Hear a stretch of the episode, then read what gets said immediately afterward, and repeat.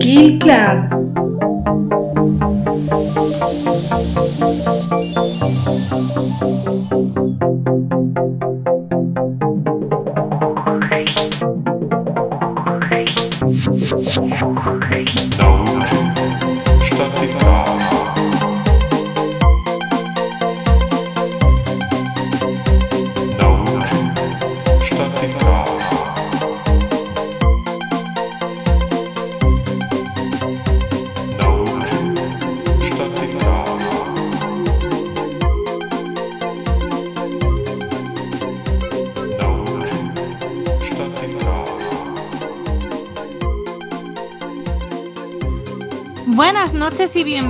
Una semana más al Kill Club. Yo soy Alba Porter y esta noche os traigo uno de los programas que para mí quizás haya sido más duro y más terrorífico, porque esta noche, eh, bueno, creo yo que, casi por primera vez en, en el Kill Club vamos a hablar de algo que no es paranormal, que no tiene que ver con fantasmas, con apariciones, con ouijas que salen mal, sino que son puramente mm, hechos reales y tristemente cotidianos y lo más terrorífico para mí de esta clase de historias es que pasan, que pasan de verdad y que nos podrían que nos podrían pasar a nosotras, ¿no?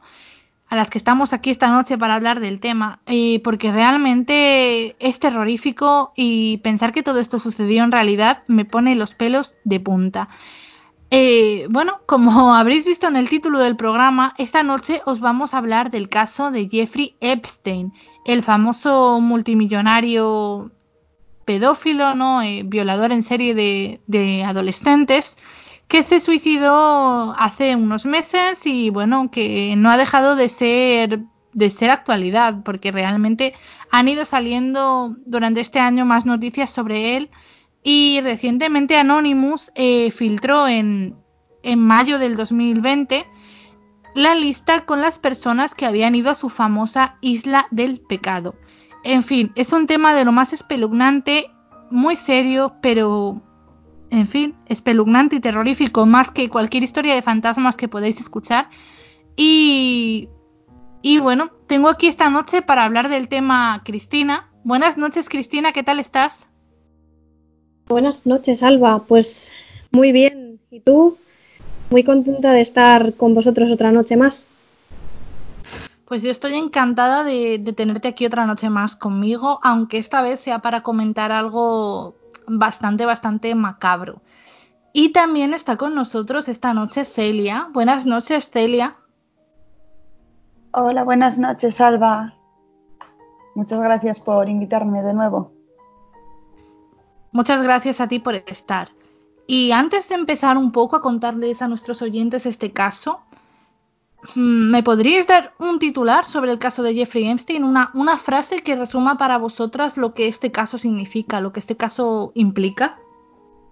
Pues yo diría la indignidad del dinero, porque al final tengo la sensación de que a veces el dinero convierte a las personas en, en indignas y en seres deleznables. Está claro que parece que el dinero lo puede comprar todo o casi todo, al menos para Jeffrey Epstein fue así. ¿Y tú, Celia, cuál sería tu titular? Para mí, la falta de humanidad, porque me da la sensación de que un humano no sería capaz de hacer eso, bueno, ni siquiera un animal, en muchos casos. Sí, realmente parece como que la humanidad es algo que le faltaba a Jeffrey Epstein, pero por otra parte tampoco los animales eh, realizan cosas tan atroces, ¿no? En fin, está claro que, que era un personaje mmm, terrorífico, era una persona que encarnaba muchas cosas deleznables y horribles y que creía estar por encima del bien y del mal, que creía tener derecho a cometer esta clase de actos solo porque tenía mucho dinero y podía pagarlo todo. En fin, eh, el caso de Jeffrey Epstein nos retrotrae a finales de los años 90, pero vamos a empezar por su final, por su supuesto suicidio. El 10 de agosto de 2019, Jeffrey Epstein fue encontrado inconsciente en su celda del Metropolitan Correctional Center en Nueva York, donde estaba a la espera de juicio por nuevos cargos por tráfico sexual. Fue trasladado al hospital del centro de Nueva York, donde se le declaró muerto a las 6 y 39 de la mañana y se determinó que había sido un suicidio por ahorcamiento. Pero ese no fue realmente el final de Jeffrey Epstein, porque sus abogados abrieron su propia investigación, impulsados por el hermano de, de Jeffrey, Mark, que contrató a Michael Baden para que revisara la autopsia y bueno, se trata del principal defensor de la teoría del homicidio. Eh, en realidad, en el caso del supuesto suicidio de Jeffrey Epstein podemos hablar de muchas irregularidades que hacen que no parezca realmente un suicidio. De hecho, hay muchísimas personas que defienden la teoría de que Jeffrey Epstein no se suicidó. El procedimiento empleado en la cárcel en la noche de su muerte, como las dos cámaras que apuntaban a su celda y no funcionaban, la ausencia de guardias, han dado lugar a toda esta teoría de la conspiración. Vamos a retroceder un poquito más en el tiempo al 6 de julio del año 2009, cuando arrestan en Nueva York a Epstein. Él se declara no culpable y el 18 de julio le deniegan la libertad bajo fianza a pesar de las cantidades millonarias que él proponía. El 23 de julio de este mismo año de 2019 le encuentran semi-inconsciente en su celda con múltiples heridas en el cuello. Declaró a sus abogados que su compañero de celda, Nicolás Tartaglione, le había atacado, pero este negó las acusaciones y dijo que había salvado a Epstein. Eh, esto provocó que le pusieran en prevención de suicidios en una celda de observación con ventanas, las luces encendidas y sin nada que pudiera ayudarle a cometer suicidio. Quedaos con esto, chicas, porque es importante. Le revisaron, bueno, los psiquiatras le revisaron, determinaron que no había riesgo de suicidio y le volvieron a meter en una celda normal donde se supondría que tendría un compañero todo el tiempo y que le irían a ver cada media hora. Pero ¿qué pasó la noche en que supuestamente se suicidó? Pues que no había compañero, las cámaras no funcionaban y no le iban a ver cada media hora. Epstein, el 8 de agosto de 2019, es decir, dos días antes de suicidarse, supuestamente, em, bueno, actualizó su testamento y puso todo su dinero en un fideicomiso en las Islas Vírgenes, lo que provocaría que luego las víctimas no pudieran acceder a sus indemnizaciones después del juicio. El caso es que lo más relevante de este supuesto suicidio es que no se siguió el protocolo de la prisión la noche en que se suicidó la última vez que entraron en su celda fue a las diez y media de la noche y que los dos guardias que debían vigilarle, Toba Noel y Michael Thomas, se quedaron dormidos durante unas tres horas en sus despachos y luego falsificaron los registros. Esto es muy, muy extraño. Además, las dos cámaras que había frente a su celda no funcionaban esa noche y la grabación de la cámara que sí que funcionaba era inservible. El caso es que le encontraron muerto a las seis y media de la mañana cuando estaban repartiendo el desayuno. Y bueno, entonces empezó un poco la trama de las autopsias de Epstein. El caso es que en la segunda autopsia que se le realizó, la no oficial, la que contrató su hermano Mark, eh, bueno, se encontró que las lesiones que presentaba el cuello de Jeffrey Epstein con el hueso iodes eh, fracturado eran más propias de un estrangulamiento, de un homicidio, que de un suicidio. Bueno, hablaremos un poco más de este tema, pero el caso es que hay, evidencias que apuntan a que realmente Jeffrey Epstein no se suicidó porque sus lesiones no coinciden con un suicidio por ahorcamiento y que apuntarían un poco a un asesinato. De hecho, se viralizó el meme Epstein didn't kill himself, es decir, Epstein no se suicidó. Vosotras me imagino que, habéis oído hablar de todo este tema de que Epstein se suicidó, no se suicidó, ¿no? Sí, yo la verdad es que he escuchado diversas teorías y, bueno, eh, digamos que hay como, como dos teorías contrapuestas, que es la de que sí efectivamente se suicidó eh, y prueba de ello igual sería el hecho de que unos días antes cambiase su testamento y luego, por otra parte, eh, si te lees el informe que se hizo con la autopsia, donde se dice que este, eh, este hueso que tenía en el cuello mm, estaba fracturado de una manera que no era propia de un suicidio, te hace pensar también que igual eh, no fuera un suicidio, sino que fuera un asesinato. Yo soy partidaria personalmente de que lo asesinaron, porque creo que es una trama que involucra a muchas personas importantes y probablemente el cambio de su testamento fue porque se olía eh, cuál podía ser su final, bajo mi punto de vista. La verdad, Cristina, es que a mí me cuesta mucho creer, viendo las evidencias y viendo las pruebas, que Jeffrey Epstein pudiera suicidarse, porque realmente las lesiones que se encuentran en su cuello no son frecuentes en suicidios por ahorcamiento. De hecho, eh, Michael Baden comentó que en 50 años revisando autopsias de suicidios cometidos por presos en las cárceles de Nueva York, jamás había visto lesiones de ese tipo en un suicidio por ahorcamiento. Y bueno, está claro que había muchos intereses y muchas personas que preferirían ver a, Epstein muerto. ¿Tú qué opinas, Celia? Bueno, mi teoría en realidad va un poco más allá porque yo me planteo si realmente Jeffrey Epstein está muerto. Porque por eso mismo que decís de que tenía tantos intereses, conocía a tanta gente, a lo mejor habría sido posible fingir su muerte y el hecho de traspasar todos sus fondos a, a las Islas Vírgenes, que podría ser más sencillo acceder a esos fondos luego, pues eso me hace que pensar. Y lo que tengo claro es que un suicidio no pudo ser, no solo por las evidencias que existen, sino porque era una persona completamente segura de sí misma. En todo momento todas las víctimas lo decían y bueno, y su actitud denotaba muchísima seguridad. Una persona tan segura en sí misma, tan confiada, no llega a cometer suicidio, creo. Es cierto que el suicidio no es lo más frecuente en personas tan narcisistas como era Jeffrey Epstein, que realmente era una persona, eh, bueno, él se creía superior a los demás y es un poco en esa dinámica de la superioridad que él tenía sobre los demás lo que a él le daba el, el, poder moral para, ejercer abusos sobre sus víctimas, ¿no? Que además siempre eran chicas muy jóvenes, chicas con problemas, chicas, eh, bueno, que habían sufrido otros abusos, que realmente necesitaban dinero, eh, en fin, chicas vulnerables. Eh, es algo bastante típico si nos damos cuenta en los abusadores, no quieren sentirse por encima de sus víctimas. Pero todo esto me lleva a una pregunta. ¿Quién era Jeffrey Epstein? Pues realmente hay muchas incógnitas en torno a la persona de Jeffrey Epstein. sabemos que nació en 1953 en Brooklyn, en Nueva York, y también sabemos que empezó a estudiar física, pero no se graduó, a pesar del cual consiguió un trabajo en el prestigioso Dalton College, también de Nueva York, algo bastante increíble porque no se graduó. Y de ahí pasó un poco al, mundo de, las finanzas en Wall Street, donde eh, también un poco misteriosamente consiguió hacerse con una fortuna inmensa, valorada en cientos de millones de dólares.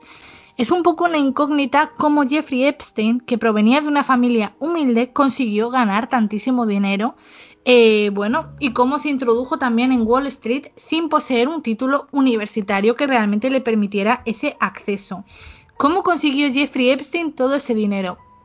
Realmente podemos especular, pero es un misterio. Es una especie de, de Gatsby misterioso un hombre, bueno, en Nueva York por aquellos años 90, 2000, era un hombre soltero, rico, guapo, nadie sabía cómo había ganado tanto dinero, pero gestionaba las fortunas de súper ricos, de súper millonarios, estoy hablando de gente del más alto nivel.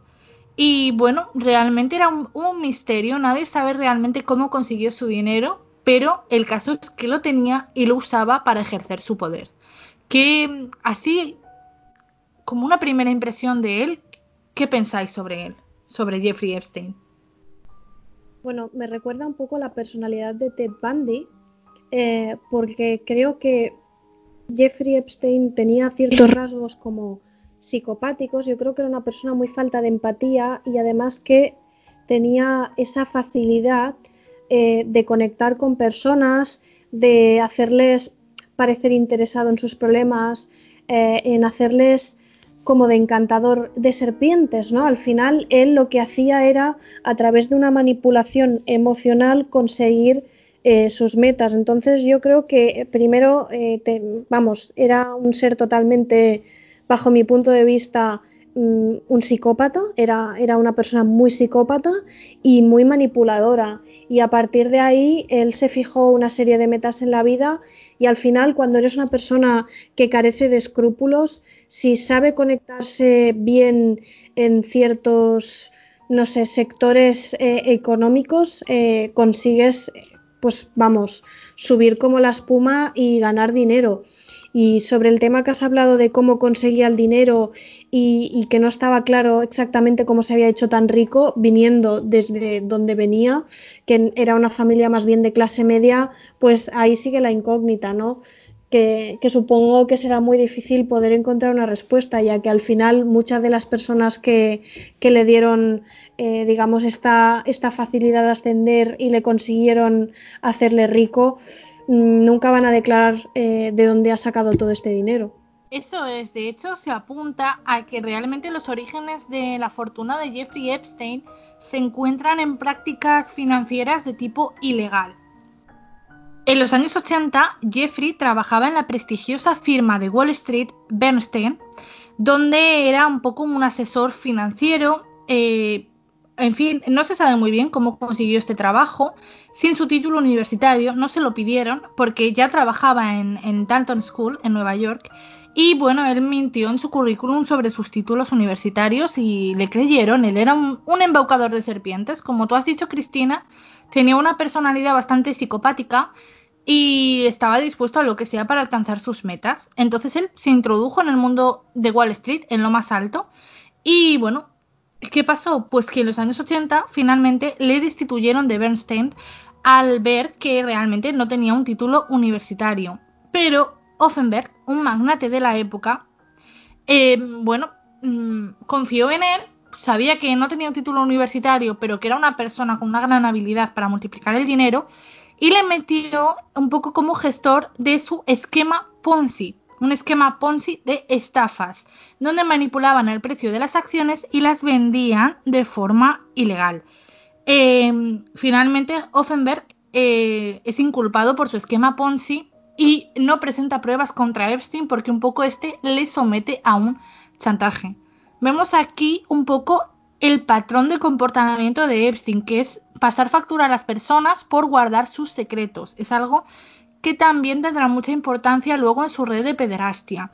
Em, ¿Vosotras creéis que la fortuna de Jeffrey Epstein venía solo de lo que es el mundo de Wall Street o que también le hizo rico su, bueno, su red de pederastia? ¿Qué pensáis sobre esto? Yo creo que viene principalmente de Wall Street y de saber, saber estar, saber relacionarse con la gente, lo que ha comentado antes Cristina, si no tienes esa labia, esa facilidad para hablar con otras personas, no llegas donde ha llegado él, que no es facilidad, que en muchos casos son rasgos de, ser un psicópata. Y él así, persona a persona, fue ganándose poco a poco a la gente y fue haciendo su propia red de contactos y ya como que en mi opinión, todo esto, la, toda la red de pederastia que creó luego era una forma de agradecer a los contactos lo que habían llegado a hacer por él, creo, vamos, podría ser. No lo tengo muy claro. Lo que sí que me resulta. Sí, perdón. Entonces, ¿tú consideras que él un poco lo que estaba haciendo era agradecerle a esas personas eh, que lo hubieran ayudado a ascender socialmente y por eso ponía a su disposición a, a chicas extremadamente jóvenes? No sé si agradecer o pagarlo de alguna forma, pero yo creo que sí, a lo mejor en su propio cerebro de decir, vaya, no he llegado yo hasta aquí arriba yo solo, entonces tengo que agradecérselo a la gente, pero sin que tampoco se den cuenta, así que voy a hacer esto. No lo sé, estos son pensamientos que tengo yo. Y lo que sí que quería, me resulta muy curioso, es que el esquema Ponzi es piramidal. Y eso yo creo que va a ser muy importante luego, el hecho de que empiece con un esquema piramidal a hacerse rico. Sí, el esquema Ponzi es una estafa financiera de tipo piramidal que consiste en ir inflando el valor de las acciones y las acciones cada vez son más caras y luego realmente no hay nada que sustente esa subida en el precio de las acciones y todo ese dinero va a cuentas de terceros para enriquecer un poco a, quienes están gestionando ese esquema piramidal. Yo no soy economista, pero eso es lo que yo he entendido. Es un, un timo piramidal como muchos otros hay en la vida y como un poco lo que hizo luego Jeffrey Epstein Em, con su trama de, bueno, de, tráfico de menores y de abuso y pederasta. Mm. Eh, bueno, Celia, tú si que eres economista entenderás lo que es un esquema Ponzi mejor que yo. Sí, bueno, a ver, realmente estas cosas no se trabajan en sí, porque, claro, no quieren que se sepa realmente. Pero lo has explicado realmente perfectamente. A ver, en todo esquema piramidal consiste en tienes una, una, empiezas con una persona y va creciendo. Realmente la pirámide es, en cierta forma, si la base es una sola persona, sí que crece hacia abajo la pirámide. No sé si me explico. La cúspide de la pirámide es una sola persona.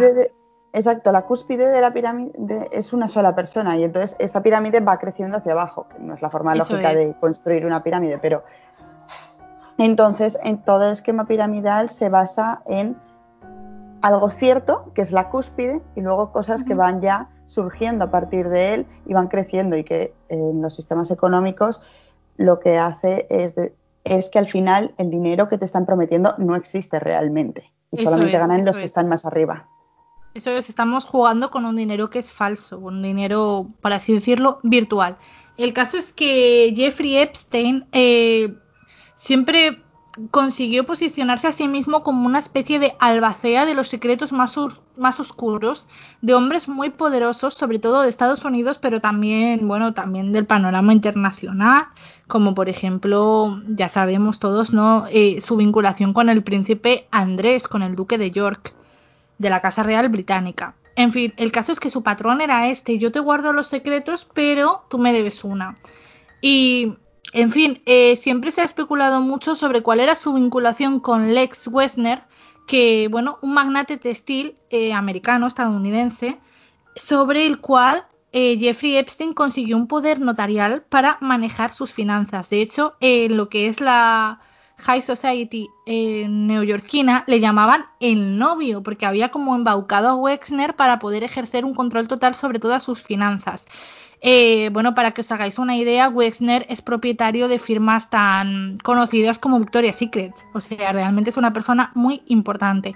En fin, el caso es que mm, Jeffrey Epstein era un embaucador, era una persona extremadamente carismática y que además al carecer de empatía y de escrúpulos no tenía ningún reparo en manipular a la gente. Como tú has dicho, Cristina, eh, tenía una personalidad bastante psicopática que sería un poco lo que le ayudaría a no poner límites a su barbarie. Sí, eh, la verdad es que yo, en relación a todo esto que hemos estado comentando, creo que el inicio de su negocio tiene que ver con, me refiero a su negocio de trata de, personas y el negocio piramidal, tiene que ver primero con, una falta de escrúpulos, una falta de empatía, una parafilia, como igual sería la pedofilia, ¿no? La atracción hacia, hacia menores de edad. Y a partir de aquí, yo creo que sobre todo también lo comentaban un poco en el documental, creo que él empezó con pequeños contactos, ¿no? O contactos más fugaces con menores de edad, donde se daban masajes con final feliz, por así decirlo, muy desagradables y yo creo que esto fue en aumento. Yo creo que él empezó con, dar rienda suelta a su propia perversión sexual. Y a partir de aquí, probablemente, dentro de los círculos donde se movía, encontraría más personas con su misma parafilia o parafilias parecidas. Entonces yo creo que él vio un filón dentro de todo esto para poder montar una especie de industria eh, sumergida de, del sexo, del sexo pedófilo. Y, yo creo que al final es como logró mm, estar en la cúspide de todo, ¿no? Porque siempre dicen de él que era una persona de la que se sabía muy poco a nivel personal, se sabía que, bueno, que le iban bien en los negocios, que tenía poder, por ejemplo, sobre, sobre el dueño de, de Victoria's Secret, Pero claro, este poder sobre una persona tan, tan total, yo creo que, solo lo podía haber conseguido a través de medios, eh, digamos, poco ortodoxos y, yo creo que básicamente le estaría chantajeando, lo más seguro. Eh, yo creo que es así como él se hizo con un control financiero de la gente, ¿no? Porque también decían que tenía muchísimas cámaras, que lo controlaba todo y yo creo que es como, como lo hizo, ¿no? Empezó poco a poco hasta que llegó a montar una estructura piramidal y llegó a, bueno, a ser un descuidado. Yo creo que al final esto es lo que le llevó a, a su perdición. Sí, estoy de acuerdo contigo. Y esto me lleva un poco a una pregunta. ¿Por qué creéis vosotras que personas tan poderosas como Jeffrey Epstein, que realmente pueden tenerlo todo, desarrollan este tipo de, parafilias sexuales tan, tan repugnantes? ¿Creéis que es un poco por el hecho de que es lo más aberrante que hay, lo más prohibido que hay? O no sé, ¿qué pensáis sobre esto? Yo creo que, como siempre, estamos buscando todas las personas eh, ser mejores, sentirnos mejor. Él como que ya había alcanzado la cúspide, era una persona rica, además era atractivo y sabía que podía conseguir todo lo que quisiera. Entonces, para tener más poder aún, pues desarrolla esto, que no lo desarrolla él a propósito, pero es una forma de conseguir aún más poder sobre otras personas y sobre otra gente que en otro momento no habría tenido una relación con ellas. Pero realmente a ver, Jeffrey Epstein está claro que él, bueno, tenía un, interés especial por las, niñas, las adolescentes, pero claro, las otras personas que se supone que están implicadas en esta trama también, porque él no, no, no les puso una pistola en la cabeza y les dijo, venga, acuéstate con esta niña de 14 años, ¿no? Realmente tenían un interés también por, por las niñas, es que es, no sé, es, es inconcebible para mí, es algo tan es muy retorcido y, es muy aberrante, ¿no? Tú, por ejemplo, piensa en la conducta, eh, ¿cómo decirlo? En la conducta que tienen muchos millonarios a nivel público, ¿no? Por ejemplo, Donald Trump es una persona que eh, tuvo su primera esposa tenía su edad, su segunda esposa era más joven o su segunda pareja y ya Melania Trump como que es 20 años o más de 20 años más joven que él, ¿no? Sí, Entonces, eso sí ellos creo que se mueven, yo no, no quiero generalizar, ¿no? Pero yo creo que muchos hombres poderosos a medida que se hacen mayores y, ven que pueden conseguir todo lo que quieren con el dinero, eh, rozan, digamos, eh, comportamientos que son reprobables a nivel moral, ¿no? Por ejemplo, pues que alguien de 50 años esté con una chica de 20, es como raro, aunque bueno, si son mayores de edad y consienten, pues es algo permisible y, bueno, que tenemos que aceptar aunque nos parezca mejor o peor, ¿no? Cada caso es distinto. El tema está en que sí que es cierto que dentro de estos grupos eh, hay hombres que evidentemente partiendo de una base machista, porque yo creo que mercantilizan el cuerpo de la mujer, Creo que ellos piensan que está para su uso y disfrute, que las mujeres son floreros. No sé, yo creo que son personas profundamente machistas que, eh, bueno, muchos de ellos, no quiero decir todos ni la mayoría, pero muchos desarrollan esta parafilia que va más allá de que te guste una chica de 18 o 20 años, sino que te gustan menores de edad. Entonces, en Estados Unidos, que es un país que penaliza muchísimo las relaciones sexuales con menores de edad, eh, incluso, por ejemplo, en la universidad, ¿no? El hecho de que un profesor se acueste con alumno, con alumno, aparte de ser reprobable moralmente, eh, te puede causar un despido o una expulsión de la universidad. Entonces, eh, estamos partiendo de esta fruta prohibida pero que para poder tú tener ganas de comer esa fruta prohibida, evidentemente tienes que sentir una parafilia, una atracción que no es normal y, que, que, es una enfermedad mental. Esta gente es enferma mental. Entonces, yo creo que, es lo que le pasaba a este señor, que se mueve dentro de un círculo donde hay personas, porque se saben relacionar, eh, porque son personas muy manipuladoras y al final han conseguido montar esta red. El problema es que en Estados Unidos se piensa la gente, o mucha gente que tiene mucho dinero, que con el dinero lo compras todo. pero llega un momento que hay cosas que rayan ya eh, lo...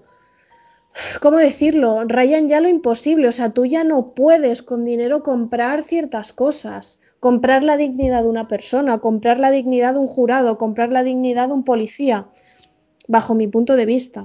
Mm, estoy de acuerdo contigo. Además, creo que en el caso de Epstein no es tanto una cuestión de una parafilia sexual por la pedofilia, porque realmente él, que sepamos, eh, no tenía un especial interés por mantener relaciones con mujeres prepuber, con mujeres eh, que todavía no habían pasado por el, bueno, por lo que es la pubertad.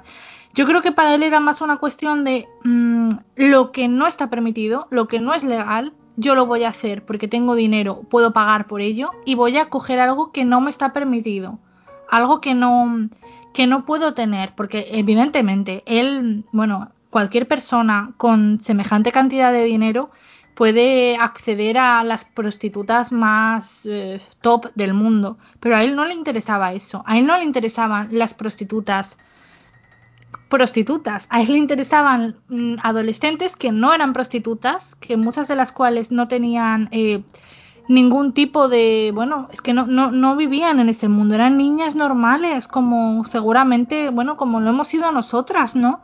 Niñas que iban al instituto y, bueno, que querían ganar 200 dólares. Además es eso, la cantidad de dinero, 200 dólares. Es un poco, a mí me llamó muchísimo la atención ver que realmente él pagaba tan poco, porque 200 dólares es una miseria. ¿Te parece dinero cuando, bueno, cuando tienes 15 años, pero realmente es, una porquería el dinero. Y todo esto, Cristina, que has dicho era súper interesante, porque, bueno, es que estoy muy de acuerdo contigo y creo que estos hombres eh, se sitúan desde un planteamiento muy machista, pero lo que más me llama a mí la atención del caso de Jeffrey Epstein es un poco el papel de Ghislaine Maxwell, la que fue su novia durante muchos años y que era un poco la segunda en esa pirámide que él montó del tráfico sexual. ¿Qué os parece a vosotros, a vosotras, que solo estamos aquí chicas, esta figura de Ghislaine Maxwell? A mí me parece, bueno, para empezar, el hecho de que diga que ella, creo recordar que dice que ella no sabe nada de este tema y que tampoco, claro, tampoco se le ha juzgado a ella de la misma forma que a Epstein, pero estaba ahí. Y no me no me puedo creer que una persona que esté ahí no lo sepa, porque lo sabes, estas cosas. Creo, vamos, y realmente me parece incluso, bueno, no puedo decir peor, porque ya lo que hacía Epstein era horrible, pero es, algo que no se puede tampoco definir con palabras, el, horror que es que estás viendo crías lo que les está pasando a estas niñas que tú estés callada. Y, hay muchos casos que las animes, porque no es solamente eso el hecho de estar callada, es el animar a hacerlo. No sé, me parece algo horrible su figura y creo que debería ser juzgada de alguna forma, no solamente por la opinión pública. Yo creo que es el típico caso, bueno, bajo mi opinión, ¿eh? Yo creo que es el típico caso de una mujer alienada. Yo creo que eh, ella, digamos que cuando murió su padre, que su padre también era un multimillonario, siempre había querido pues satisfacer, complacer a su padre, complacer a una figura masculina, porque tenía esta necesidad, yo creo, de sentirse pues como si fuera un hombre con el mismo poder o si no sentirse como un hombre o bajo con el mismo poder, ella necesitaba esta, esta Mm, validez ¿no? de, un hombre para que ella se pudiera sentir bien consigo misma. Al final, si ella había desarrollado esta parafilia o no, porque para mí es una parafilia, no lo sé. Pero creo que, vamos, que actúa totalmente, no como una mujer sumisa, sino como una mujer totalmente machista, porque la utilización del cuerpo femenino que también hacía ella, porque incluso en el documental se habla de que ella también abusaba de chicas, eh, me parece impresionante. es decir, que una mujer no sea capaz de empatizar con otra mujer teniendo en cuenta que, tú eh, es muchísimo más fácil que entiendas cómo se sienten. Eh, la verdad es que su figura es deleznable y no entiendo por qué no está siendo perseguida, porque hay acusaciones en su contra bastante, bastante contundentes. Supongo que porque no hay pruebas suficientes y al final la cabeza de turco era Jeffrey Epstein. Pero, pero también es un tema que hay que investigar y espero que algún día llegue a, ser juzgado. Eh, bueno, Cristina, es que de hecho esta mujer está desaparecida. Eh, en noviembre del año pasado, de 2019, el magnate de las comunicaciones Rupert Murdoch ofreció en su periódico británico The Sun la friolera de 10.000 dólares por información sobre ella y su paradero. O sea, realmente no se sabe dónde está. Eh, si empiezas a indagar por internet, eh, bueno, aparecen noticias de Ghislaine Maxwell en Francia, Ghislaine Maxwell en Inglaterra, eh, en Australia, en un montón de sitios y nadie sabe muy bien dónde es, aunque sí que hay quien especula diciendo que el FBI realmente sí que conoce su paradero. Pero ella está, por así decirlo, desaparecida. Se la busca para, bueno, para juzgarla. Y a mí también me parece que repite un poco el esquema, el esquema de abuso que sufrió con su padre, el esquema de querer agradar a un hombre. Pero eh, yo no le eximiría de toda culpa porque como cuentan en el documental al que tú hacías referencia, el documental de Netflix Jeffrey Epstein, asquerosamente rico, ella realmente sí que formó parte en esos abusos y lo que está claro, lo que ella no puede negar, aunque lo niegue, es que ella ayudaba a reclutar chicas para esta trama de tráfico sexual, sobre todo, bueno, chicas menores de edad, claro. Sí, eh, bueno, de hecho en el documental siempre se dice que ella tenía como una participación muy activa, incluso en la isla que, que tenía Jeffrey Epstein, creo que era en las Islas Vírgenes, no, no me quiero equivocar, pero creo que eran en las Islas Vírgenes. Es una isla privada que se llama Little St. James y que está situada en las Islas Vírgenes de Estados Unidos. Pues sí, sí, sí, justamente a esta, a esta isla me refería y allí también Ghislaine tenía su papel, ¿no? Y yo creo que es eh, todo lo que sucedió en la isla, ¿no? Fue el culmen de, de su de sus abusos y de su trama, ¿no? Porque al final sí que es cierto que al principio se centraba en Palm Springs, que también eh, Palm Springs es, eh, digamos, una locación que hay en, en, Estados Unidos donde hay gente muy, muy rica. Por ejemplo, creo que incluso Donald Trump vivía a menos de 500 metros de él. Y al final eh, ellos empezaron siempre en barrios muy ricos donde se movía gente Mm, influyente y que podía estar un poco también metida dentro de esta trama. Y al final el tema de la isla es que es impresionante. Yo cuando vi el documental y a medida que he ido leyendo y, viendo más historia al respecto, yo creo que ahí fue donde realmente hubo la, mayor parte de la trata de blancas, de abusos, de violaciones. Eh, porque al final en la isla, claro, ¿quién puede escapar? ¿no? Me recuerda un poco a la película de la isla. Eh, la gente está allí y nadie puede escapar. Sí, exactamente. Eh, Jeffrey Epstein comenzó un poco todos estos abusos en Palm Beach, en Florida, donde estaba, bueno, donde él tenía una mansión, como tú comentabas, súper cerca de, de, la casa de Donald Trump, de una de las casas de Donald Trump. Y bueno, ahí lo que le pasó fue que en 2003 la policía recibió quejas de los vecinos diciendo que había muchas mujeres entrando y saliendo pero cuando fueron a investigar no había ninguna mujer menor de edad.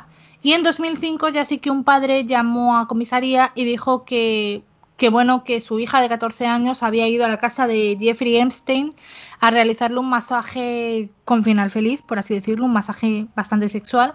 Y empezaron a salir las víctimas, hubo, bueno, empezaron a salir todas estas chicas que tenían entre 14 y 18 años y que habían acudido a la casa de Jeffrey Epstein en Palm Beach a, realizarle masajes que luego habían terminado en violación o en tocamientos y se destapó toda esta trama. Había muchísimas chicas implicadas, había, se estima que, bueno, como un centenar de chicas implicadas y al final lo que pasó es que Jeffrey Epstein fue brevemente a la cárcel, pero bueno, una cárcel, fue a la cárcel, pero podía salir todos los días a trabajar, fue a la cárcel, pero hacía lo que le daba la gana en la cárcel. Y esto nos lleva un poco a la isla, ¿no? Como tú comentabas, Cristina, porque una vez que se destapó lo de Palm Beach, em, Jeffrey Epstein tuvo que desplazar un poco su centro de operaciones a esta isla, que era una isla privada en las Islas Vírgenes de Estados Unidos. Era una isla que se llamaba Little St. James, La compró en el año 98 por unos 7,95 millones de dólares y se consideraba su primera residencia, era su residencia fiscal, bueno, también por tema de, impuestos, porque realmente es un paraíso fiscal. Los lugareños la llamaban Isla del Pecado o Isla del Pedrasta, lo cual es espeluznante. Y a esa isla fueron muchísimas personas poderosas, fueron políticos como Bill Clinton o Donald Trump, ejecutivos, presidentes de otros países extranjeros, líderes mundiales, el príncipe Andrés, Lex Wessner, que ya comentábamos que tenía una relación especial con Jeffrey Epstein, y mucha gente que ha ido saliendo además estos días en la lista eh, que ha filtrado el grupo de hackers Anonymous, una lista negra que es el libro, el pequeño libro negro de Epstein, donde hay muchos nombres. Eh, quiero aclarar que realmente que el nombre de una persona aparezca en esta lista no significa que estuviera implicado en lo que son los abusos sexuales. Simplemente pudo visitar la isla porque era la isla de alguien muy importante y pudo ser invitado simplemente a estar ahí. Pero realmente no me parece nada, nada limpio lo que sucedía en esa isla y es muy, muy misterioso. Eh, ¿qué, os, ¿Qué os parece a vosotras la existencia de esta isla del pecado o del pederasta? La verdad es que es algo que que puede existir un lugar en el que han sucedido tantos, tantos hechos y que la gente además, a lo mejor alguien no sabía lo que iba, pero en general sabían a lo que iban, iban totalmente queriendo ir eh, por voluntad propia y sabiendo a lo que iban y que no hayan dicho nada. Vale, sí que decir algo probablemente sea peor para ellos, pero no sé, estas personas que iban ahí tienen algún tipo de remordimiento de conciencia, porque, no sé, yo me lo planteo y que pueda existir esa, esa isla y un lugar tiene que ser horrible, como, no sé, entrar ahí. Sí, a ver, a mí me parece impensable que los millonarios que iban a las fiestas ahí no supieran lo que estaba pasando en la isla. De hecho, hay empleados que trabajaban para Epstein, porque había unos 70 trabajadores en esta isla, que declaran haber visto a ciertas personas, como por ejemplo el príncipe Andrés, en compañía de chicas que eran menores de edad, que han identificado ahora, las han identificado. Y bueno, estas chicas estaban desnudas, eh, no les vieron mantener relaciones sexuales con esas chicas, pero les vieron por así decirlo, retozando en la piscina con ellas desnudas. O sea, en fin, yo creo que si eres un hombre mayor de edad y no puedes estar bañándote con una chica de 15 años desnuda en una piscina. Y bueno, eh, a ver, solo el hecho de que llamara a su avión privado el Lolita Express es... Es que vamos, qué tomadura de pelo es esta. Mm, en fin, no estamos diciendo que todo aquel que fuera a la isla supiera todo lo que ocurría en la isla, pero era eh, Vox Populis entre la alta sociedad mm, ya mundial, internacional, que Jeffrey Epstein hacía cosas de este tipo. Era algo que se sabía. De hecho, eh, bueno, Donald Trump declaró hace algunos años, ahora dice que no era amigo de Jeffrey Epstein, que eso lo conocido, pero hace unos años declaró que sí que era amigo y dijo que tenían en común su gusto por las mujeres hermosas, pero que a Jeffrey le gustaban las mujeres más jóvenes. Y bueno, él era amigo de todo el mundo, porque era amigo de Trump, pero financió la campaña presidencial de, de Bill Clinton, así que tenía contactos entre los republicanos, entre los demócratas entre cualquiera que fuera poderoso de Estados Unidos. Eh, no sé a vosotras, ¿esto os parece un caso peligroso? ¿Os atrevéis a dar nombres de las personas implicadas o preferís no decir nombres? Bueno, yo la verdad, si, si lo supiera, vamos, los diría. El tema está en que en el caso de Clinton y en el caso de Donald Trump, si te fijas, eh, ambos estaban inmersos en escándalos sexuales. Eh, Bill Clinton con el caso de Mónica Lewinsky y Donald Trump con el tema de, la trama de prostitución también, ¿no? Y de mujeres que se habían dedicado a, la pornografía, con las que había tenido alguna afer y a las que había amenazado. Entonces, al final es como un patrón, ¿no? Porque, por ejemplo, mira, eh, Obama también fue presidente de Estados Unidos y de momento no sabemos ni creemos que haya tenido ningún tipo de implicación con Epstein. Pero yo creo que esto tiene que salir a la luz, aunque, aunque no tengo claro de que finalmente lo haga, porque yo creo que hay muchísima más gente. también no nos olvidemos de que él tenía una rivalidad o digamos una mala relación con Weinstein, que cuando lo comentaron también en el documental eh, me pareció súper gracioso porque dije, mira, las dos peores calañas de ser humano que podía haber eh, en Hollywood se llevaban mal y yo creo que se llevaban mal por una batalla de ego que, vamos, que no tenía parangón. Pues sí, la verdad es que tiene bastante sentido lo que estás diciendo, Cristina. Eh, en fin, realmente, eh, no, evidentemente, no todas las personas poderosas estaban metidos en este tema, pero es alarmante el número de personas que todos conocemos, de líderes mundiales, de políticos, millonarios, famosos, que eh, aparecen en las listas de Epstein. Eh, bueno, sin ir más lejos, gente como Naomi Campbell, que llama bastante la atención, ¿no? En los últimos días ha sido como muy cuestionada por aparecer en esa lista y ha bloqueado los comentarios de Instagram para que dejen de insultarla. Y bueno, yo quiero recordar eso de que realmente que aparezca un, nombre en esa lista no significa que esa persona realmente abusara sexualmente de niñas, pero mucha de esa gente abusara o no sexualmente de todas estas niñas, mucha de esa gente sabía lo que estaba pasando. Eh, bueno, otra cosa que me parece muy significativa de Jeffrey Epstein, eh, creo que la comentaste tú antes, Cristina, es que a Jeffrey Epstein le gustaba grabar a la gente, le gustaba poner cámaras por todas partes. Había cámaras por todas partes en su residencia de la East de Nueva York.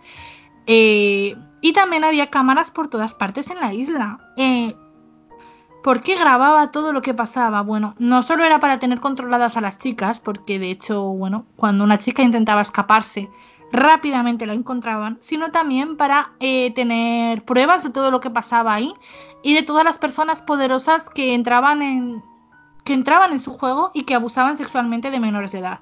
Esas pruebas le permitirían, lógicamente, chantajear a estas personas y tenerles, bueno, vulgarmente diríamos agarrados, ¿no? Por los huevos. Realmente poder eh, controlar y que no fueran a por él, ¿no? Porque él tenía cosas para arruinarles la vida a todos.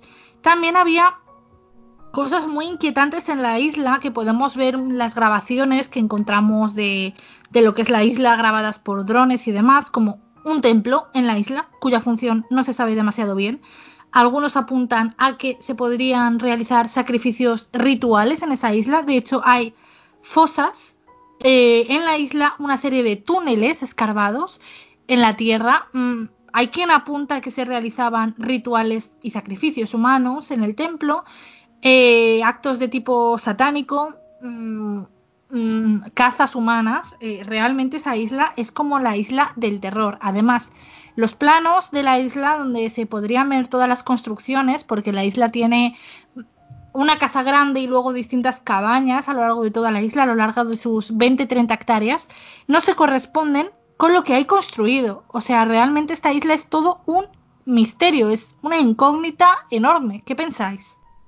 Hombre, pero la isla, que la isla sea un misterio, va en la línea de todo lo que hemos estado hablando hasta ahora, porque realmente todo lo que hemos dicho casi han sido un poco elucubraciones, porque no sabemos lo que realmente pasaba o hacía. A ver, parece que está bastante claro, pero no lo sabemos exacto. Así que por eso va, eh, lo que pasa en la isla no se sabe. Eh, como lo que se decía, de lo que pasa en Las Vegas se queda en Las Vegas. Lo que pasa en esa isla se quedaba en esa isla nadie sabía lo que había pasado, nadie iba a hablar sobre ello y en todo caso Jeffrey tenía sus cintas, sus grabaciones por si acaso necesitaba chantajear. Eso es. Realmente eh, en el caso de Jeffrey Epstein hay mucha elucubración, mucha teoría, mucha teoría de la conspiración, teorías que dicen que fue asesinado, mm, teorías que dicen que sigue vivo en algún lugar, eh, hay mucha hipótesis sobre quién pudo participar en estos actos y luego tenemos algo que es real, que son las chicas que sufrieron abusos y que han declarado y bueno, tienen nombres, tienen caras y tienen apellidos y desde aquí, bueno, queremos mandarles todo nuestro respeto y apoyo porque realmente eso es algo real, eso es algo que pasó de verdad, que esas chicas sufrieron abusos y hablan de fechas, hablan de momentos determinados, pero luego hay, pues eso, mucho misterio y mucha elucubración.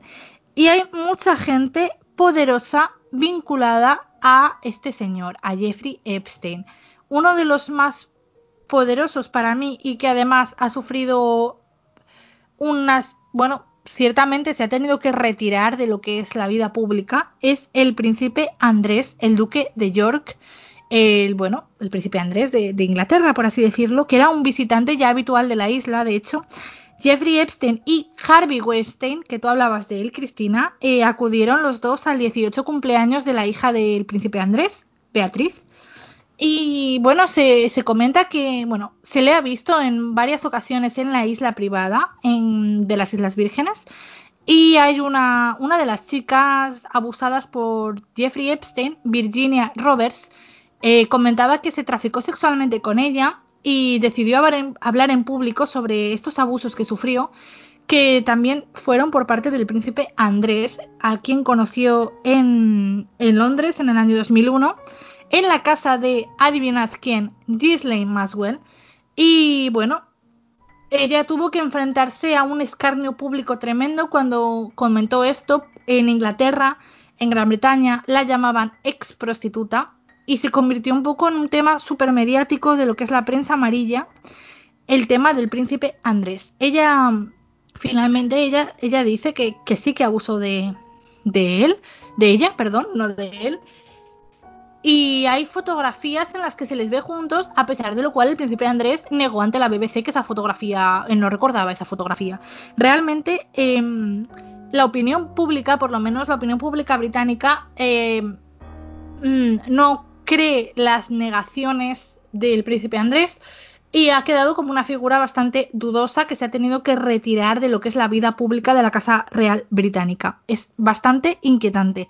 El nivel de las personas implicadas en este caso es tan alto, es gente tan importante, que me temo que quizás nunca conozcamos toda la verdad. No, no, evidentemente yo creo que no vamos a conocer nunca toda la verdad porque al final eh, la gente que está involucrada tiene muchísimo dinero y es muy influyente. O sea, yo sinceramente creo que Jeffrey Epstein era el proveedor, pero como habría muchos otros, la verdad, no, no creo que sea el único. Y al que cogieron como cabeza de turco sí que salieron algunos nombres, como el tema del príncipe Andrés, que probablemente yo creo que también salió por ser un descuidado. Porque al final el hecho de que tú te hagas una foto con una de las chicas luego en televisión digas que no te acuerdas de esa foto, que no te acuerdas de la persona, me parece muy lamentable, me parece que no supo ni defenderse ni, ni sabía mentir. Y vamos, que llevaba puesto en la frente las letras de soy un depravado sexual. Y luego, bueno, al final es lo que dices tú, que está tanta gente involucrada que es muy difícil que algún día lleguemos a saberlo pero yo creo que deberíamos hacer como, bueno, nosotras no, pero sí que se debería hacer como un movimiento Me eh, que también fuera un poco para, acabar con estas redes de, explotación sexual. Ojalá, Cristina. Eh, realmente el movimiento Me que surgió en octubre del 2017 para denunciar agresiones y acoso sexual a raíz de las acusaciones contra otra vez Harvey Weinstein, eh, ha ayudado a, sacar a la luz muchos de estos casos y de hecho eh, también a reavivar las acusaciones contra Jeffrey Epstein. Pero muchísimo, hay muchísimo em, todavía que destapar y aunque a mí me parece que increíble, hay muchas personas que están en contra del Me Too. De hecho, bueno, es que he escuchado cada cosa, mm, de hecho, en lo que es la podcastfera española, por así decirlo, contra el Me Too, que me parece increíble porque realmente lo único que, quiere el movimiento Me y lo único que queremos las personas que defendemos este movimiento es que se haga justicia, que las personas que han sufrido abusos sexuales puedan decir lo que les ha ocurrido y reciban justicia. Y bueno, en fin, Cristina, eh, yo no sé si Celia tiene más esperanza que nosotras, pero yo llega un momento en que pienso que hay personas que nunca van a pagar lo, lo que le deben a sus víctimas. No sé, Celia, ¿qué piensas? Yo estoy con vosotras. Eh, pienso que es muy difícil que se haga justicia y realmente me gustaría, me gustaría ver cómo todas estas chicas eh, tienen lo que necesitan, bueno, justicia y que se reconozca lo que les ha pasado, porque realmente lo han pasado mal. Y la gente que no apoya el Michu creo que debería reconsiderarlo y hacérselo ver, porque realmente no es un movimiento que esté exigiendo nada fuera de, de la capacidad de pensar de cualquier persona, está exigiendo que no se aprovechen de los cuerpos de las mujeres, no sé, es. algo lógico. Eso es, eh, bueno, es que es eso, es justamente eso. Y no sé, es que realmente esto es toda esta gente necesita justicia y me alegro mucho que haya salido todo el tema gracias a Anonymous porque se ha vuelto a mover un poco porque parecía un poco estancado en mi opinión previamente y espero que gracias a esto pueda avanzar más. Sí, estamos hablando de un caso de plena actualidad y de que realmente se van sabiendo cosas nuevas prácticamente a diario. A este respecto quería preguntaros qué os ha parecido el documental de Netflix que se ha estrenado pues ahora mismo, ¿no? En junio del 2020 y que se llama Jeffrey Epstein asquerosamente rico. ¿Qué os ha parecido? A mí me ha parecido que era interesante, pero ha sido para mi gusto flojo, es decir, se ha quedado un poco en la superficie, se ha enfocado un poco más en las víctimas y un poco menos en las causas y en, y en la trama de, de trata de, de, trata de blancas. Eh, además, bueno, creo que también no han dejado muy claro el tema del fallecimiento de, de Epstein, no han dejado, no sé, han sido como varias hipótesis, pero no, no sé, lo he visto como, como que le faltaba muchísimo que explicar. No sé si porque mm, igual en Estados Unidos ahora mismo, depende de lo que digas o cómo lo digas, te puede conllevar un problema legal, pero yo creo que se, se han quedado muy cortos. Estoy de acuerdo contigo, Cristina. Realmente podrían haber profundizado muchísimo más en algunos aspectos, porque además Netflix en estos momentos tiene un gran poder. Sí que es verdad que no lo puede todo y que en Estados Unidos las presiones políticas son muy fuertes, bueno, en todo el mundo en general. Eh, pero no sé, las víctimas estaban bien retratadas, me parece, pero todas las personas que estaban implicadas en el, en el caso podría haber tenido una mayor profundización, no solo de hablar con ellas, sino incluso a nivel psicológico podrían haberlo hecho. O, por ejemplo, el caso de Alex Acosta, que creo que su figura es clave en todo y sí que es verdad que se centran en parte en él, en que tuvo que, renunciar cuando volvió a salir todo, pero que podrían haber indagado más, creo. Y, en los abogados, me parece, solamente habla uno de los abogados, que además estaba implicado que también, que también había ido a la isla. Y en los abogados, que te lleva a defender a una persona así, aunque sí el dinero, pero tiene que ser complicado. ¿Cómo lo haces? Y incluso ver cómo enfocaron ellos desde su punto de vista todo el caso. No sé, me parece que podrían haber tocado muchos más puntos de los que han tocado. A lo mejor están preparando una segunda parte, no lo sé. Estoy de acuerdo contigo. Eh, bueno, a ver, realmente creo que es un documental interesante, sobre todo porque le pone, le pone rostro a las víctimas sabemos sus nombres, las vemos hablar y eso restituye un poco la, justicia que no han podido recibir, ¿no? Porque una vez que muere Jeffrey Epstein, un poco que se acaba todo. Entonces estas víctimas no han podido recibir la compensación que ellas querían y el reconocimiento y esto un poco se lo da. Pero, eh, en fin, no se refieren a ellas tampoco como víctimas, sino como supervivientes, algo que que bueno, que para mí subraya la gravedad de estos hechos, pero sí que se queda corto en lo que habéis dicho. Realmente, mmm, sin llegar a blanquear la figura de Jeffrey Epstein, todo es como muy light.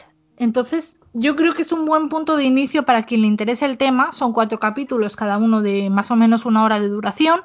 Lo tenéis en Netflix, es fácil verlo, está doblado encima en español, o sea, ni siquiera tenéis que verlo en inglés. Pero no acaba de resultarme del todo satisfactorio. De todas formas, yo quería comentar que este programa lo hemos grabado en junio del año 2020 con lo que sabíamos hasta la fecha. Espero que salgan nuevas informaciones, ojalá sea así.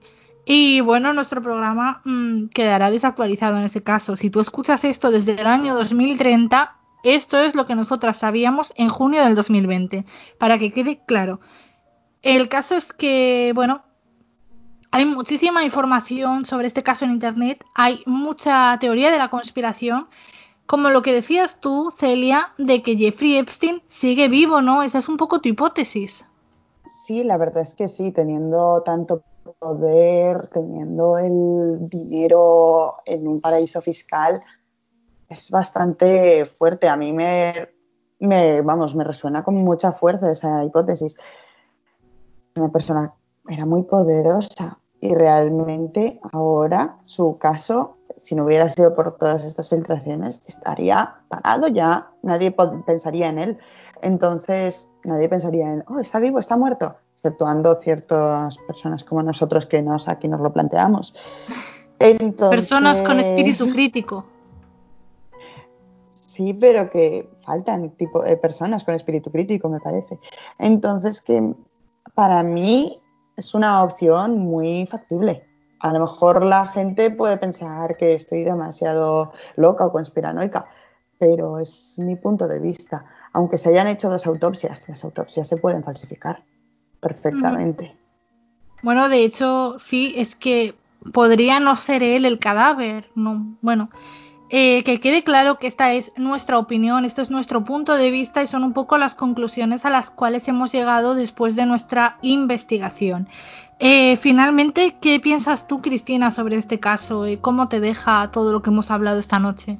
Bueno, yo creo que en parte este caso me deja un poco impotente porque tú ves que, que por mucho que quieras concienciar a las personas y por mucho que a día de hoy estemos en pleno siglo XXI, Mm, veo todavía eh, conductas barbáricas, conductas que, que no tienen ningún sentido, que no deberían tener lugar en el mundo y que siguen sucediendo y eso me entristece. Entonces, al final, creo que por mucho que nos queramos concienciar, siempre que haya personas con dinero y con poder, probablemente seguirán sucediendo cosas de este estilo. Estoy, tristemente, estoy de acuerdo contigo. El mensaje no es muy esperanzador. Eh, la justicia pocas veces se restituye a las víctimas. Pocas veces las víctimas, o como en este caso las supervivientes, van a quedar satisfechas con el resultado, porque a ellas se les ha quitado algo que nunca se les va a poder devolver. Y la verdad es que a mí me resulta más terrorífico este caso que todos los que hemos hablado hasta la fecha de mujeres que salen mal, agresiones demoníacas, eh, temas que son bastante fuertes, pero para mí el terror real está aquí, está en las cosas de las que las personas humanas son capaces de hacerle a otras personas. Y en este caso además a las personas más vulnerables que hay como son los niños, las niñas de las que se abusó y bueno, las cosas que se pueden hacer quedando bastante impune solo por tener dinero y poder. En fin,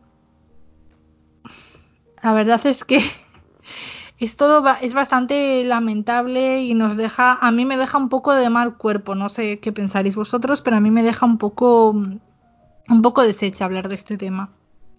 Pues sí, yo creo que que al final tenemos que, tenemos que lidiar con ello y, simplemente pues intentar actuar con la mayor veracidad. Yo creo que al final hay muchísimas personas interesadas en que estos casos se destapen y esto deje de suceder y yo solo espero bueno que, que la evolución informática al final que cualquier hacker bueno, no cualquier hacker, pero que, que, algunos hackers puedan sacar toda esta información y que esto pueda acabar algún día, eh, sería, digamos, el, el, objetivo.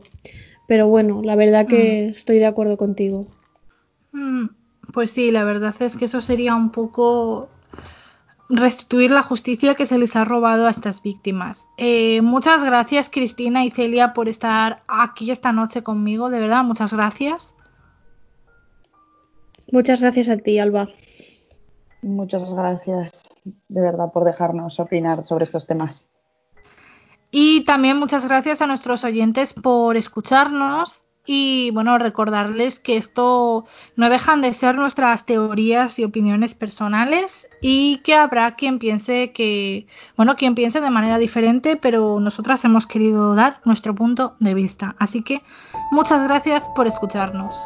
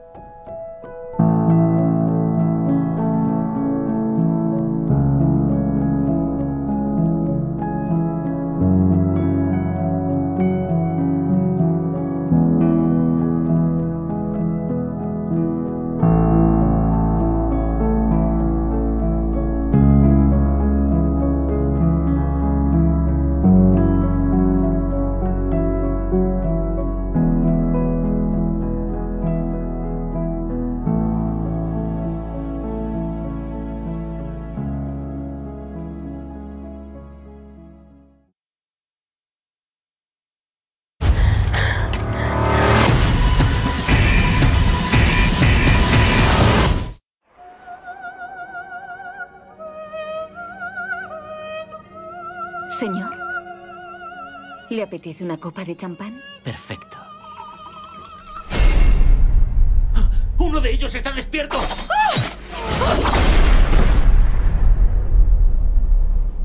Ponedlo atrás con los demás.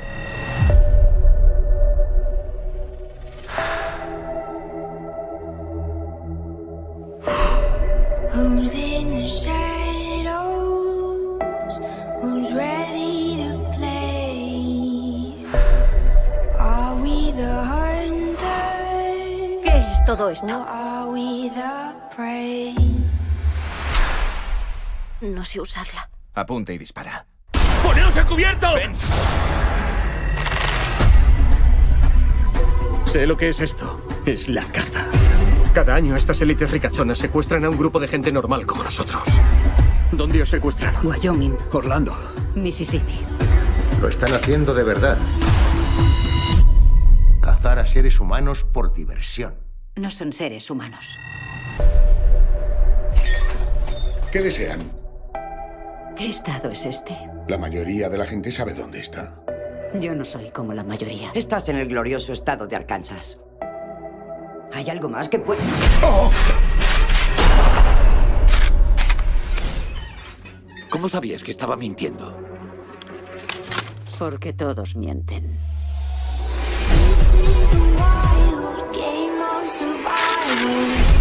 Nos han escogido por alguna razón. No pienso rendirme sin pelear.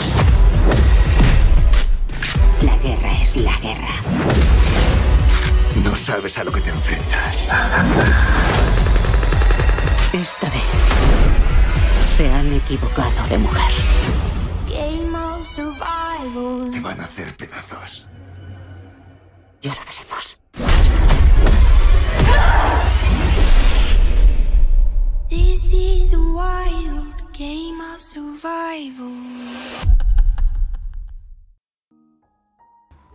Acabamos de escuchar el tráiler de The Hunt, La caza en español, una película que ha visto la luz en este mismo año de 2020.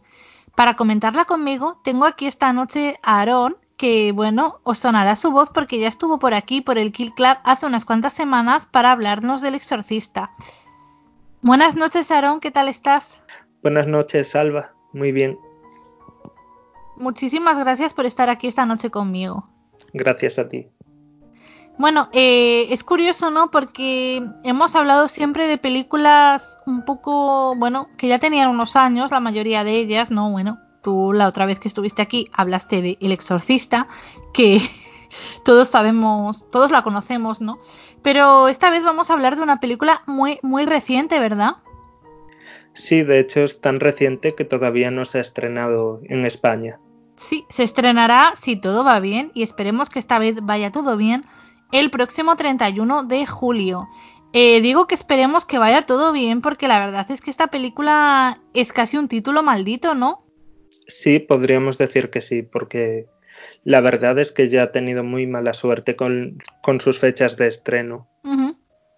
Iba a estrenarse a finales del año pasado, pero el tiroteo en Dayton, Ohio, pues hizo que pospusieran el título ya que era muy violento, muchas armas, mucha sangre. Incluso Donald Trump tuiteó en contra de la película, aún sin haberla visto. Es curioso, ¿no? Porque hemos hablado antes de Donald Trump como amiguito que era de Jeffrey Epstein y aquí Donald Trump también tuvo que ver con The Hunt. y luego tengo entendido que cuando se estrenó por fin en el año 2020 también hubo problemas, ¿no? Sí, de hecho se estrenó en marzo y aguantó una semana en cartelera porque luego pasó todo esto del COVID, del, coronavirus y, la mm. retiraron. Eso es, sí. La verdad es que este año han retirado muchas películas de la cartelera o películas que no, se han llegado a estrenar eh, por todo este tema de la pandemia. De hecho, muchas películas han ido directamente a vídeo bajo demanda y bueno, La caza la podemos encontrar ahora en vídeo bajo demanda en Estados Unidos.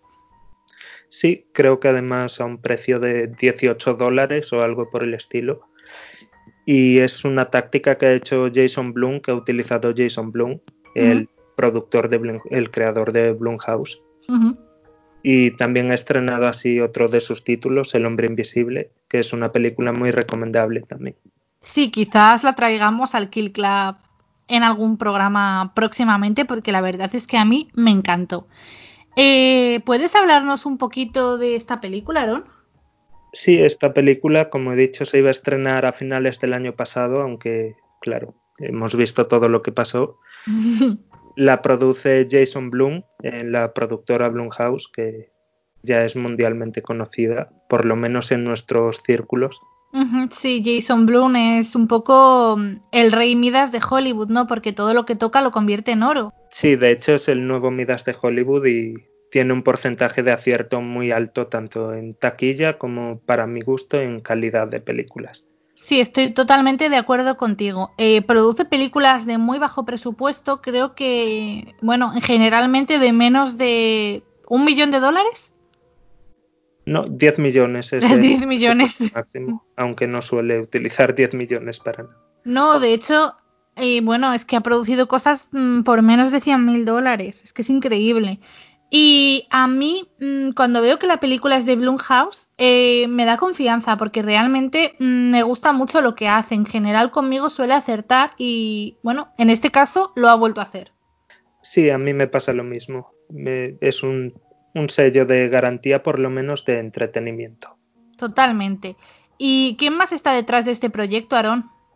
Pues el director es Craig Zobel, que ha dirigido capítulos de los Leftovers, que sé que te encanta muchísimo. También ha dirigido American Gods y una película de 2012 que se llama Compliance, que está basada en un caso real y, es realmente muy interesante. Si no la conoces, te la recomiendo. Me la apunto y bueno, quién sabe, quizás hablemos de, esta película algún día. Eh, bueno, has hecho bien en decir que me encantan los Leftovers porque la verdad es que yo creo que es mi serie favorita. Entonces esta película lo tenía todo para gustarte porque los otros dos implicados, los guionistas, son Damon Lindelof y Nick Hughes. Madre mía, para mí Lindelof y Hughes son, en fin, para ponerles un altar. Cuéntanos un poco qué han hecho. Sí, sobre todo Lindelof, que es el creador de Los, de Perdidos, también de Los Leftovers y de y recientemente de Watchmen, de la adaptación televisiva. Bueno, tres series que deberían ser obligatorias, que me encantan. Sí, desde luego, son las tres buenísimas, a pesar de lo que digan algunos. Desde aquí las defendemos, vamos, yo estoy dispuesta a, sacrificar mis uñas de gel peleándome contra quien sea. ¿Y Nick Hughes? ¿Qué nos puedes contar sobre él? Bueno, Nick Hughes es, es, curioso porque es el hijo de Carton Hughes, el otro creador de Perdidos. eso es y desde entonces se ha ligado a Damon Lindelof en todo lo que ha hecho. Sí, eh, podríamos decir eso de, tal palo, tal astilla, ¿no? Porque ha seguido un poco el camino de su padre y yo creo que con mucho acierto. Sí, realmente con mucho más acierto que su padre. pues sí.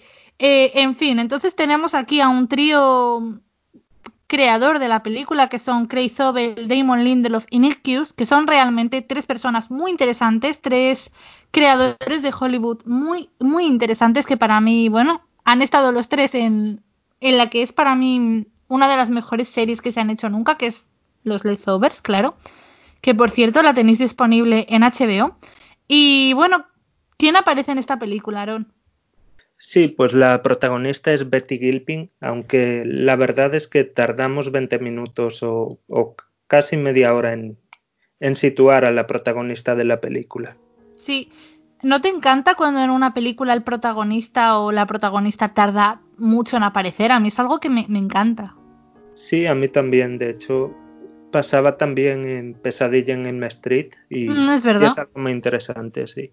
Mm, es algo muy, muy interesante. Sí. También está por aquí Emma Roberts, es mundialmente conocida ya. Screen Queens, eh, sobrina de Julia Roberts. Y hay una tercera actriz muy famosa y muy... No digas quién es. Sí, mejor. no vamos a deciros quién es. Ya que tiene el papel de villana y, es una sorpresa de la película. Es un giro de la película y es mejor que no lo sepáis, sobre todo pensando en que la película se va a estrenar en España el 31 de julio. Igual algunos vais al cine después de escuchar esto, la veis y preferimos dejaros con la intriga. Bueno, Betty Gilpin es conocida sobre todo por su papel en Glow, ¿verdad, Aaron? Sí, es la famosa Liberty Bell de Glow. A mí me encanta. Además, es curioso, ¿no? Porque son dos papeles muy, muy físicos, muy de acción. Exacto, y la verdad es que está muy fuerte. Está súper fuerte. Y, creo que nos podría dar una paliza a los dos. A los dos y a todo el Kill Club. Y, bueno, ¿de qué trata esta película? Yo creo que con el tráiler quedaba bastante claro, pero ¿puedes hacer un brevísimo resumen? Sí, la verdad es que el argumento de la película parece sacado de una noche de fiesta entre Lindelof, Hughes y Zobel, porque es un argumento sencillo y que casi todo el mundo ha hablado de, esto alguna vez. Yo desde luego que sí. Pues tenemos a un grupo de desconocidos que se despiertan en medio de un bosque y de la nada aparece una caja llena de armas y pronto se dan cuenta de que van a empezar a cazarlos. De hecho, al minuto de, despertarse en el bosque ya, ya vemos como hay muertos, cadáveres por todas partes, sangre y gente gritando y corriendo. Me encanta, me encanta. Es un principio a saco, un principio que va directo al grano, ¿no? Eh, las cosas empiezan a pasar muy deprisa en esta película, las personas mueren muy deprisa. En los primeros 20 minutos cambiamos de potencial protagonista todo el tiempo, todo el tiempo va moviéndose la acción. Y, bueno, en fin, hemos elegido esta película para este programa, para el programa sobre el caso de Jeffrey Epstein, porque realmente eh, quién sabe lo que podía pasar en la isla privada de Jeffrey Epstein y rumores de que había cacerías humanas, pues existen esos rumores, ¿verdad, Aaron? Pues sí, es una leyenda urbana como todo lo que pasaba en la isla de Epstein antes de, antes de que todo fuera real. Y en esta película es curioso porque pasa algo parecido. La caza empieza como una leyenda urbana y se va convirtiendo en algo real. Eso es curioso, ¿no? Porque vimos en nuestro programa de leyendas urbanas, ¿no? La semana pasada, el programa número 8 de nuestra primera temporada, como a veces un hecho real se va transformando en una leyenda urbana, se va deformando y se transforma en una leyenda urbana. Y aquí tenemos una leyenda urbana que se transforma en algo real, ¿no? Sí, exacto. Y la verdad es que es algo muy divertido de ver y a mí es lo que más me ha llamado la atención de la película. Sí, bueno, de hecho, tenemos que pensar que el hecho de que a algunas personas les guste cazar a otras es algo relativamente frecuente. A ver, no me quiero poner macabra, que soy un poco macabra, porque, en fin, ya me conocéis.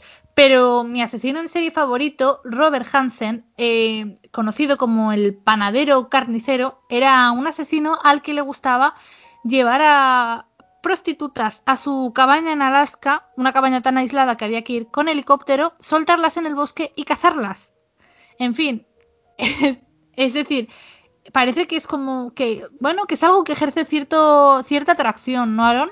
Sí, de hecho hemos visto esto reflejado en el cine y la literatura desde prácticamente toda la vida, desde los años 30, con el relato de Richard Connell, que creo que era el juego más peligroso. No sé si lo conoces. Pues no, la verdad, pero cuéntame. Ahora me están entrando ganas. Sí, pues en esta novela que también se convirtió en una película, El malvado Zarov. Ah, eso, me suena. Sí, ¿verdad? En ella el conde Zarov, un loco millonario que vive en una isla solitaria, se dedica a cazar a todo aquel que llega a su isla. eso iba a decir qué maravilla. sí, la verdad es que como argumento y como película está, está muy bien. Luego también, bueno, sí, Didi. Sí, es algo que, hemos visto a lo largo de los años porque, por ejemplo, el Blanco Humano es casi un reboot de esa película, pero con un toque de artes marciales, ya que el director es John Boo. Su debut americano, nada más y nada menos, y con Jean-Claude Van Damme de, de, protagonista. Y yo sé que a ti te encanta Jean-Claude Van Damme. Sí, Jean-Claude Van Damme es mi perdición prácticamente. Sí, también hay películas como Un tío llamado Peste, que es una comedia protagonizada, protagonizada por John Leguizamo, que prácticamente es el, mismo esquema. Y más recientemente Blanco Perfecto, donde un grupo de universitarios eran asediados por un francotirador en el desierto. Madre mía, esa película la vi yo hace poco sin tener ninguna fe en ella y me encantó. Sí, realmente es muy interesante. Es muy si no me equivoco, está en Amazon, ¿no? Sí, sí, está en Amazon. Pues ya sabéis, queridos oyentes, está en Amazon y de verdad que merece la pena. Eh, también hemos escogido esta película mm, eh, para este programa sobre Jeffrey Epstein porque tiene un componente un poco político, ¿no? Sí, de hecho yo diría que la película es una sátira política. sí, totalmente. Eh, no vamos a revelar detalles sobre esto porque realmente es una de las gracias de la película, uno de los giros, ¿no? Porque tú al principio piensas que esa caza, bueno, que esa cacería humana no tiene ningún sentido, pero se va dibujando el sentido que tiene, ¿no? Sí, es un giro muy interesante y además igual el malo no es quien tú te esperas y y eso es muy interesante, la verdad.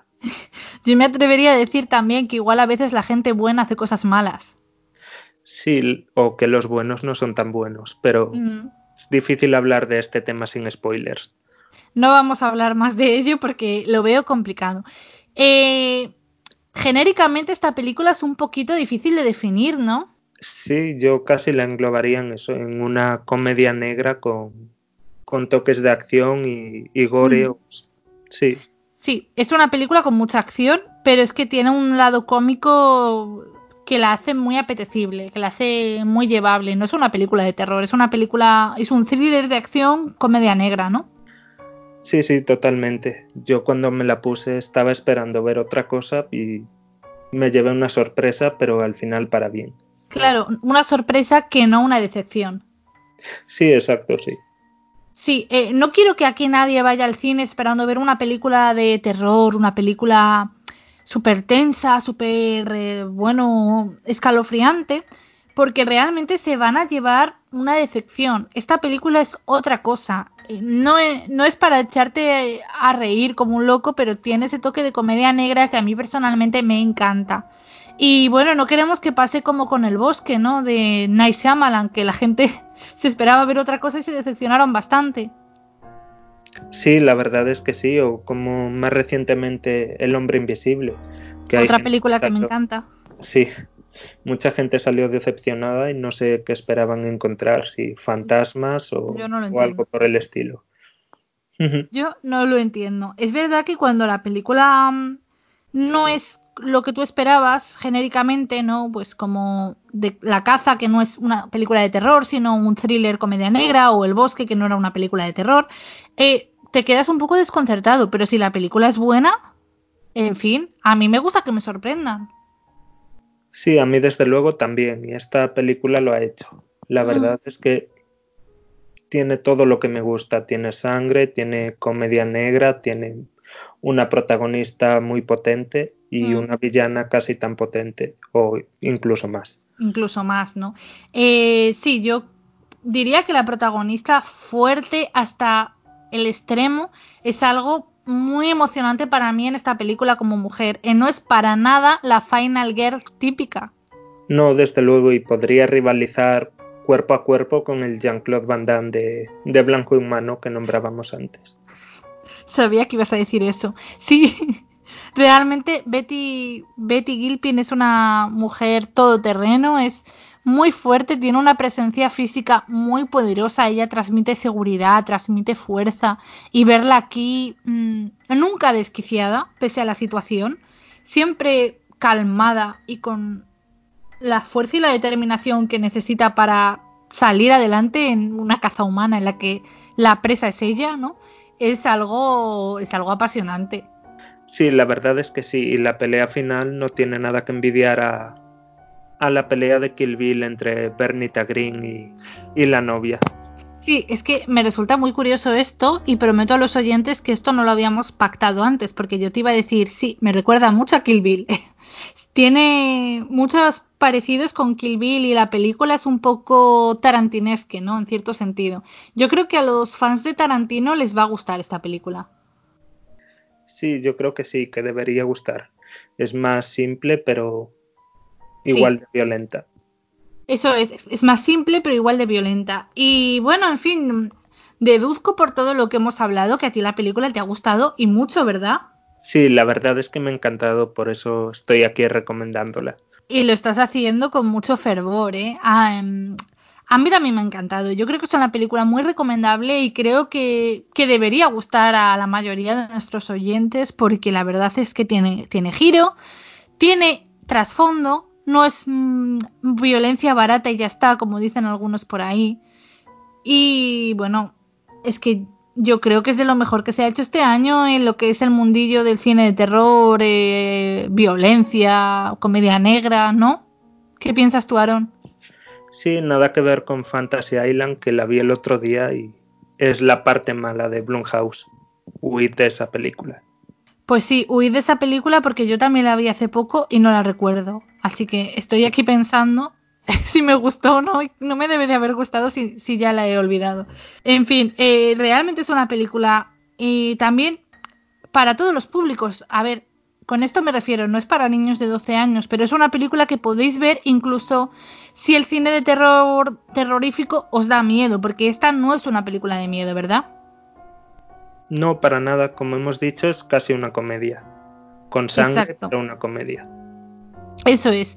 Es una película muy entretenida y también creo que en esta situación en la que estamos y con los meses que hemos pasado, yo el 31 de julio iría derecha a verla al cine porque te lo pasas bien, te evades, te entretiene y no es una película vacía, es una película que te hace reflexionar y que te hace reflexionar sobre lo que eh, algunos millonarios estarán haciendo en sus islas privadas, ¿no? Y bueno, a mí me parece que es una cita imprescindible para este verano. Pues sí, estoy de acuerdo contigo y la verdad es que la película tiene una segunda capa que es muy interesante, más allá de, de la comedia, más allá de la sangre, tiene un, ese giro político, esas metáforas que son muy interesantes. Eso es. Muchas gracias por estar aquí esta noche conmigo, Aaron. De verdad que ha sido muy interesante. A ti por invitarme. Y bueno, muchas gracias a nuestros oyentes por escuchar una semana más el Kill Club. Y recordad, el 31 de julio en el cine de Hunt. De verdad, confiad en mí porque yo creo que os va a gustar.